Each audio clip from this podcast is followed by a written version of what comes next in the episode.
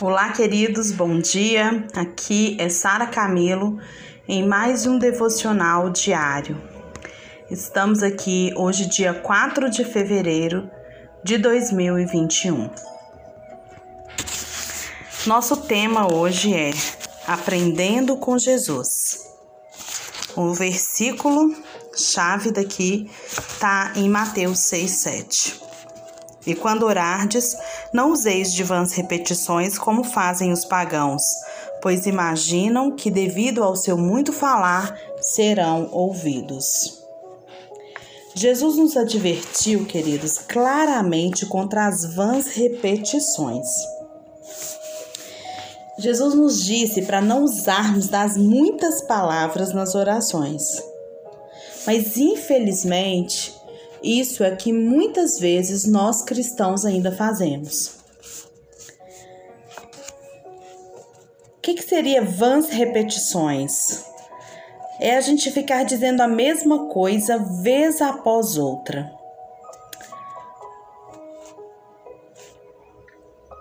Antigamente, eu orava como Jesus falava para que a gente não devesse orar. Eu ficava sabe, pedindo a mesma coisa para Deus várias vezes. Pai, não esquece disso. Pai, eu preciso disso. E se outra e se vez ou outra as coisas que eu estava pedindo acontecesse, eu acreditava que a minha oração tinha dado certo. Mas hoje eu discordo disso. É necessário saber que aqui eu não estou falando sobre intercessão mas eu estou falando da nossa vida de oração pessoal. Quando os discípulos pediram a Jesus que os ensinasse a orar, ele lhes deu uma oração bem curta, a oração do Pai Nosso, apesar de que ele mesmo passava as noites inteiras em oração. Olha que interessante. Não parece contraditório? Jesus passava a noite inteira em oração e quando os discípulos pedem para que ele ensine a orar. Jesus ensina uma oração tão curtinha como a do Pai Nosso. Lá, isso a gente vê lá em Marcos 1,35 que diz: De madrugada, em meia escuridão, Jesus levantou-se, saiu de casa e retirou-se para um lugar deserto, onde ficou orando. Tendo Mateus, Marcos 1,35. E Marcos 6,46 diz: Tendo-o despedido, subiu ao monte para orar. Presta atenção. Não parece contraditório? Ele diz aos discípulos para não usar de muitas palavras ou, ou vãs repetições na oração. Então, ele lhes dá um modelo bem curto de oração. E depois ele passa a noite inteira orando. Mas não há contradição nisso, queridos. Já faz um tempo que eu vivo esse, esse tempo de oração com Deus. É essa esse tempo de oração dedicado a Deus, ele faz toda a diferença na nossa vida. O Senhor não quer que nós passemos tempos e mais tempos falando, falando. E o versículo é muito claro. Mas contemplando e ouvindo aquilo que ele tem para nos ensinar. Uma chave para esses dois versículos é o verbo retirou-se, que nesse contexto significa afastar-se das pessoas e das distrações. Agora a gente vai aprender daqui para frente um pouquinho do que eu aprendi sobre como orar dentro da nova aliança, como orar reconhecendo a obra consumada da cruz como a chave para todo sucesso na vida cristã.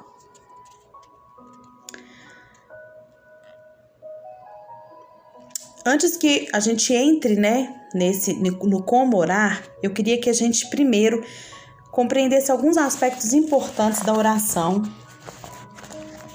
né, com essa nova visão da, da nova aliança. Não chegue diante de Deus com a sua lista de necessidades, querido, querida. Não leve um papel com um tanto de pedido de oração para apresentar para ele, não. Deus, ele deseja intimidade com você. Já pensou se a gente relacionasse com o nosso cônjuge ou com os nossos filhos dessa maneira, como que seria? Se toda vez que você fosse conversar com sua esposa, com seu esposo, você levasse uma lista de coisas para falar? Pois é, mas infelizmente é dessa maneira que muitos de nós ainda se relacionam com Deus em oração. Se a gente fizer isso no nosso casamento, toda vez que a gente for conversar, a gente só levar os problemas para conversa, rapidinho o nosso casamento acaba, não é verdade? Vai gerar briga, impaciência. Não é assim? Imagina a gente fazer isso com Deus. Deus quer só intimidade. Aí na hora da intimidade eu levo para ele uma lista de problemas.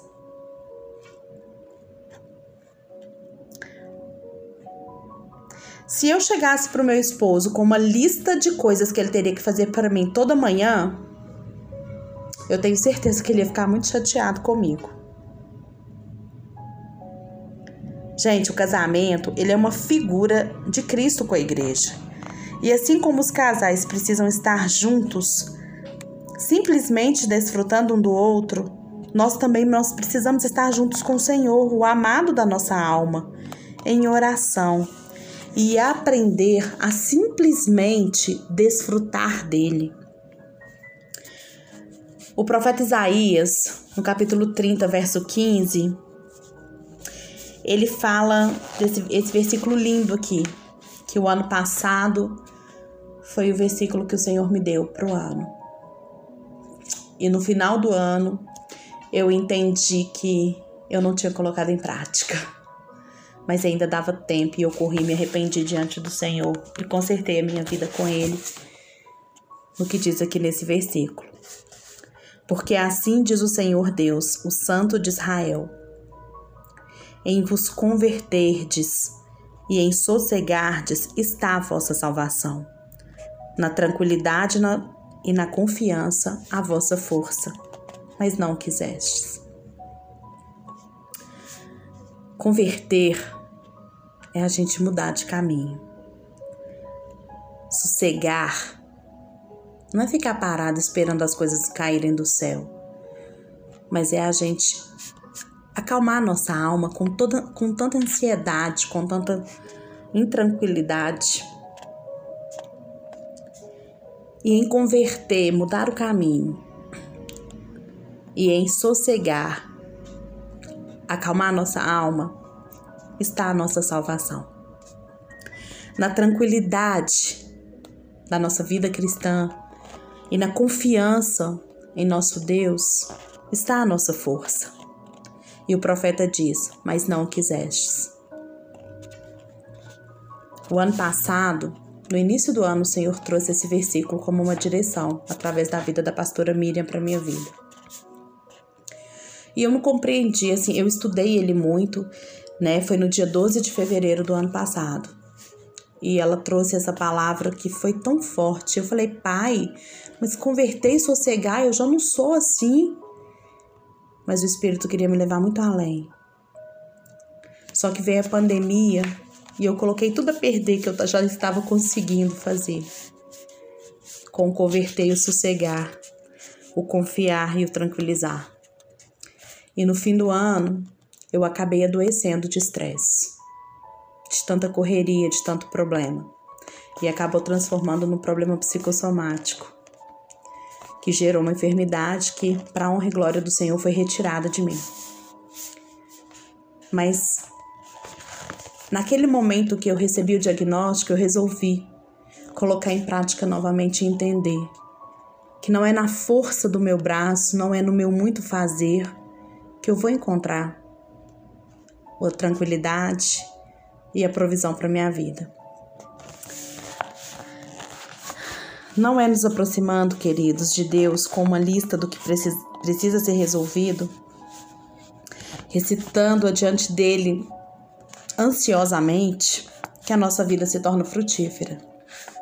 mas é rendendo tranquilamente nossa vida a Ele em absoluta confiança de que Ele é tudo que nós precisamos.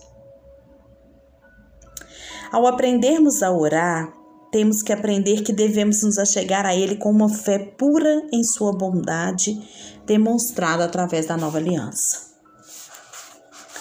Um dos grandes obstáculos que nós precisamos vencer para aprender a orar, de acordo com a nova aliança, queridos, é remover todas essas limitações de nossa vida. E elas estão arraigadas na nossa mente, porque a nossa mentalidade é religiosa. Nós precisamos descansar na bondade de Deus. Nós precisamos compreender que tudo que nós precisamos está dentro de nós e que nós podemos viver um relacionamento direto com o coração dele.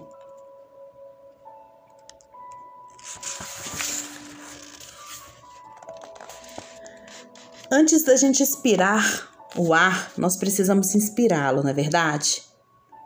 Antes de conseguir amar, nós precisamos receber amor. E em nosso tempo de oração, queridos, nós devemos beber de nossa fonte, que é o Senhor.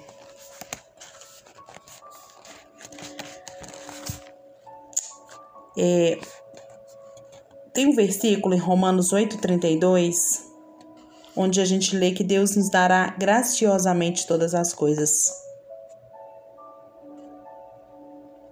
Se, graciosamente todas as coisas.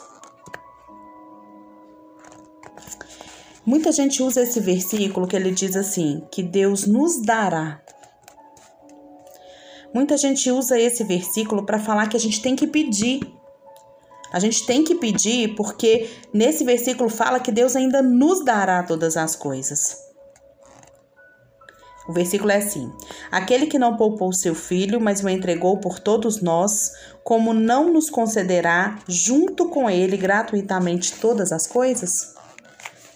No original grego, como em muitos outros idiomas, uma palavra ela tem muitos significados, né, dependendo do seu contexto. Aqui, Deus não, não creio que Deus esteja dizendo que Ele nos dará tudo simplesmente, se simplesmente a gente orar e crer. Um dos significados do verbo conceder é perdoar. Sabia disso? Que é o que eu creio que Deus esteja dizendo aqui. Observe o contexto desse versículo. Isso faz todo sentido. Vamos ler todo o trecho e quando chegarmos à palavra conceder, nós vamos substituí-la por perdoar. O texto diz, Romanos 8, de 31 a 34. A que conclusão, pois, chegamos de, diante desses fatos? Se Deus é por nós, quem será contra nós? Aquele que nos poupou seu próprio filho, que não poupou seu próprio filho, mas o entregou por todos nós, como não nos concederá juntamente com ele gratuitamente todas as demais coisas? Ai, a gente vai trocar, eu esqueci de trocar aqui, ó. Então vamos lá.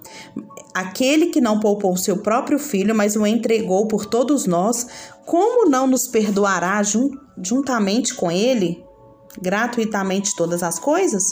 Quem poderá trazer alguma acusação sobre os escolhidos de Deus? É Deus quem os justifica. Quem os condenará? Foi Cristo que morreu, e mais, ele ressuscitou dentre os mortos e está à direita de Deus e também intercede a nosso favor. O contexto dessa passagem é a acusação e a condenação contra nós. Então, Paulo aqui, ele está nos dizendo que ninguém pode trazer acusação alguma contra nós, porque Deus nos justifica. Ninguém pode nos condenar, porque Cristo é o nosso advogado. Ele nos diz que se Deus já nos deu seu próprio Filho, então não nos perdoará gratuitamente por tudo? Esta é a confiança e a garantia de nossa salvação eterna, meus queridos. Os pecados são passados, os pecados passados estão perdoados, assim como os pecados do presente e os pecados do futuro serão gratuitamente perdoados também.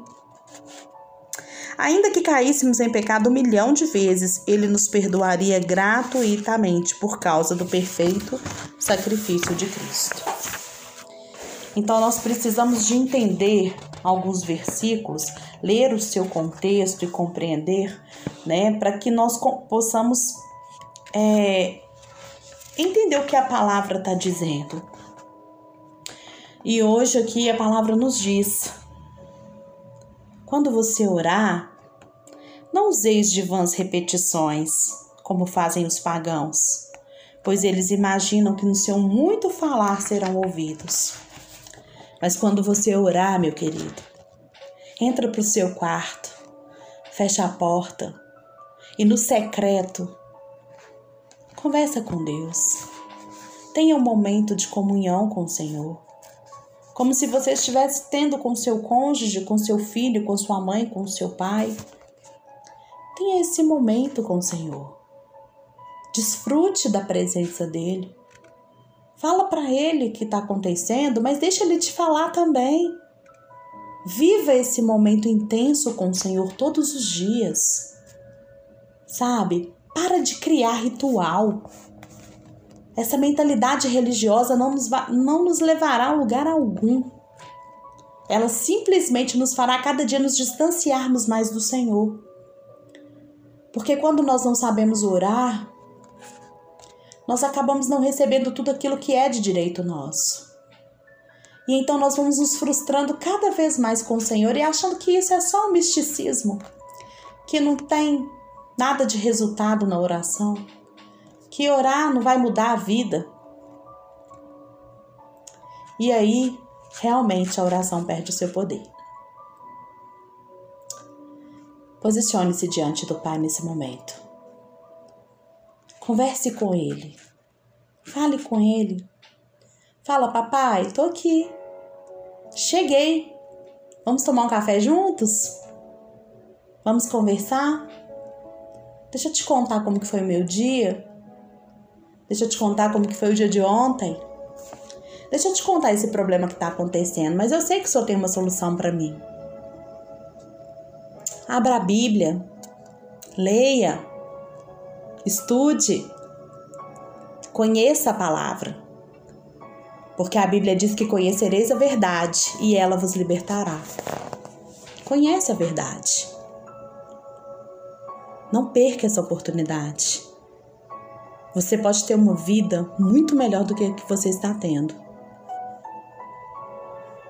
Tire essa mentalidade religiosa. Para de se preocupar com religião. Entregue-se totalmente ao Senhor e viva uma vida sem limites. Jesus te ama muito e Ele fez muito para que você pudesse ter essa vida sem limite. Vamos orar? Senhor, nós te rendemos graças mais uma vez pela sua bondade e a sua fidelidade. E é muito bom saber que estamos contigo. Saber, compreender que o Senhor está em mim, que o Senhor está em quem está ouvindo essa mensagem. O Senhor não é um Deus distante, mas perto, próximo. Sabe, Pai, Muitos de nós ainda temos dificuldade de chegar diante do Senhor e começar um diálogo. Começa com a gente. Começa esse diálogo, fala com a gente. Mostra alguma coisa, nos ensine a contemplar as belezas daquilo que o Senhor criou. Obrigada, Jesus, por nos permitir esse momento devocional. E obrigada por nos explicar a tua palavra e trazer entendimento no coração de cada um. Pai, que não sejam as minhas palavras aqui, mas que seja a Sua palavra revelada no coração de cada um, trazendo o entendimento e a maturidade que cada um de nós precisamos. Obrigada, Senhor. Em nome de Jesus que oramos e te consagramos esse dia, que queremos viver totalmente na Sua presença. Amém.